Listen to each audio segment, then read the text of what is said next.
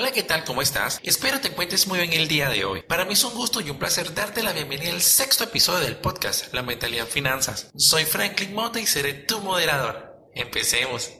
El día de hoy quiero hablarte acerca de los gastos hormigas. ¿Alguna vez te has preguntado por qué si saliste con 100 dólares en tu bolsillo a pagar solo tus obligaciones mensuales que cuestan alrededor de 60 dólares, regresas a casa al final del día con solo 15 dólares si lo único que hiciste fue ir y venir?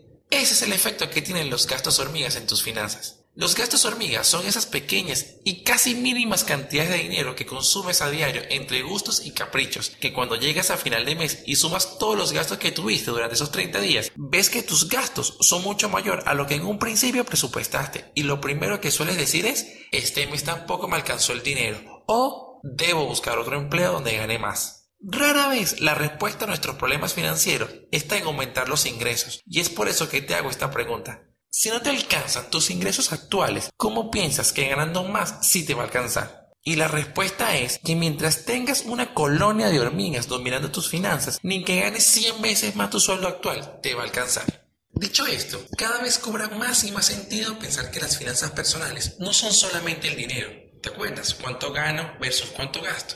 Me atrevo a decir que es una parte pequeña dentro del concepto general. Desde un punto de vista más objetivo, las finanzas personales están más relacionadas a la mentalidad que tengas como usuario de tu propio dinero. Permíteme explicártelo con un breve ejemplo. Hace unos 8 años yo comencé a trabajar para un ente gubernamental en Venezuela como ingeniero.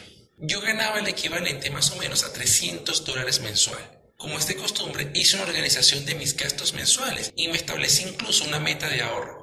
Todo perfecto. Un mes después yo descubrí una panadería con unos dulces súper sabrosos. Vi su precio y me podía permitir comprar uno por semana. Pasa ese mes y cuando voy a chequear mis ahorros veo que son menos a como los había dejado en principio del mes y me brinco una alerta diciéndome claramente los dulces te van a mermar tus ahorros. Pero por cosas del destino hubo un aumento de salario en ese entonces y pasé de ganar los 312 dólares a 715 dólares en promedio. Con eso repuse lo que había afectado la comedera de dulces y pude mantener los dos dulces que después, en semanas, pasaron a 5 por semana porque le compraba a mis padres y pude costeármelos. Lo que quiero dar a entender con esta anécdota es que, como en mi caso, primero tuve que fumigar mi mente de esa colmena de hormigas que representaban los dulces para que así el dinero pudiera rendirme como realmente tenía planificado en mi presupuesto. No se trataba de cuánto ganara, sino que el hábito de consumo estaba siendo mayor que el hábito del ahorro.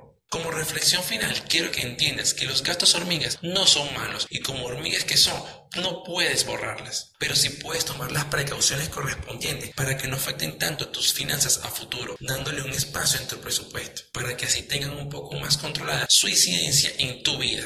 Te invito a que compartas este episodio con algún familiar o con tus conocidos y me sigas en mi página de Instagram como arroba temática financiera. Allí encontrarás material exclusivo que subo a diario. Me despido, pero no sin antes dejarte esta frase.